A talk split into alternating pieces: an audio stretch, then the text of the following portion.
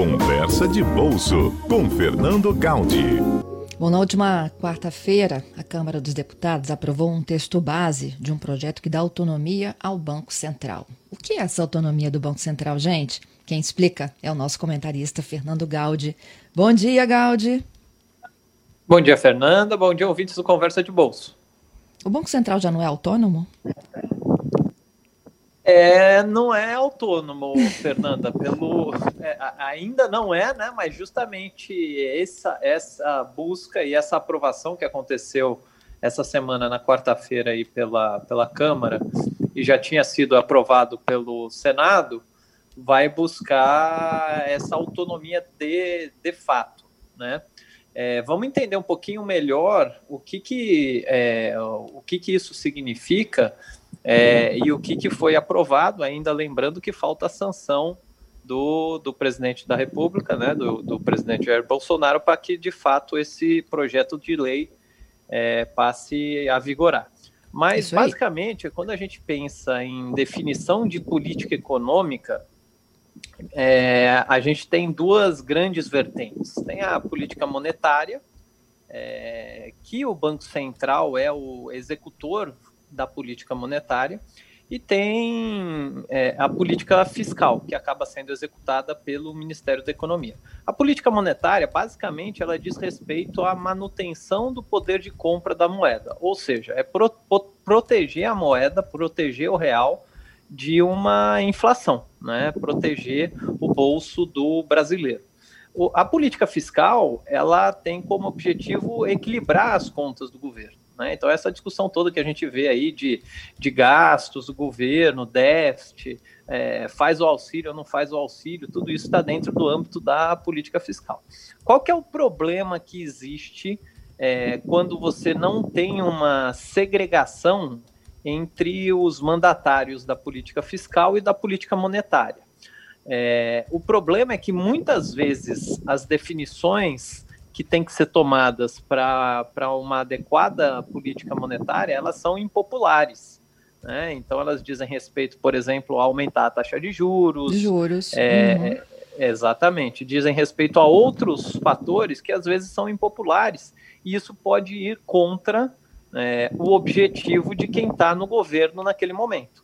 Então, hoje, né, até o momento, é, é, a gente diz que o Banco Central ele não é independente, não é autônomo aqui no Brasil. Por quê?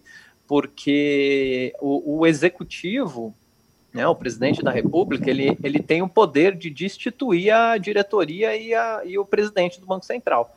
Né? Então, é, é, é, eles ficam, digamos, à mercê do, do de quem está exercendo o cargo. E a gente já viu historicamente aqui no Brasil situações em que houve pressão né, da, da, do executivo, pressão aí do, do Ministério da Economia da época, do presidente ou da presidente da época, para que a política monetária fosse conduzida de uma maneira que eventualmente não, não seria se houvesse de fato a independência.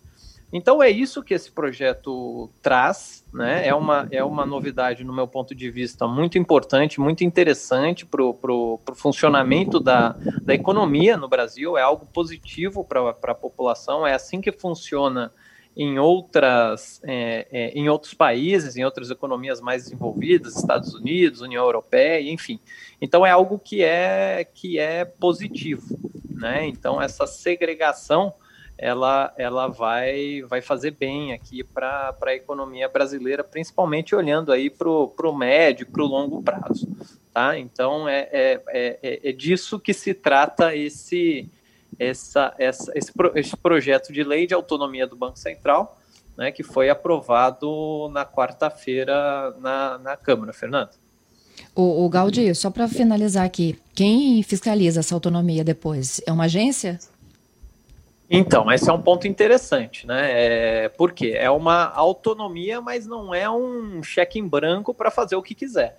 Porque é o uhum. seguinte, no, no, nesse projeto, né, de acordo com essa é, com, o que, com, com o que foi aprovado, é, é, você tem de fato uma, um, uma proteção maior para quem está exercendo aí o cargo de, de, diretor ou de presidente do Banco Central, mas é, é, ainda existe possibilidade de destituição. Né? O, o, o, presidente e os diretores do Banco Central eles vão ainda poder ser destituídos em determinadas situações. Né? O próprio presidente da República ele vai poder pedir a exoneração de, desses dirigentes é, mas aí ele precisa ter uma justificativa, submeter isso ao Conselho Monetário Nacional e depois isso precisa ser aprovado pelo, pelo Senado. Então, existem algumas é, é, é situações em que essa, essa, essa destituição ainda vai poder acontecer, mas não vai ficar somente a critério do presidente da República como,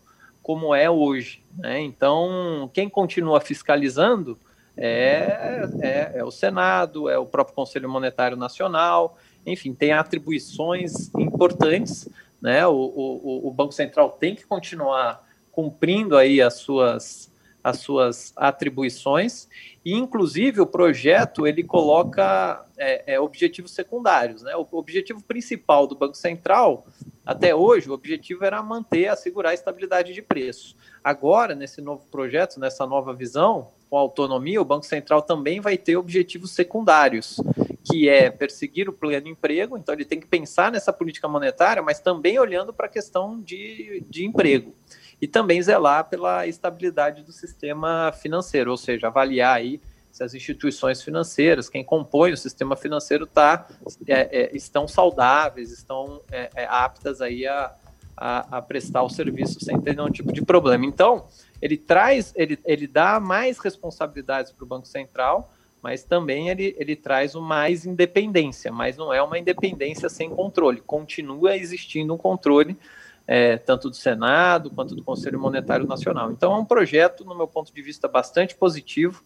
Vamos esperar aí a sanção presidencial, é, okay. mas já, já, já, já foi muito bem recebido pelo mercado, Fernando. Isso aí. Gáudio, obrigada, viu? Um abraço a você e aos nossos ouvintes.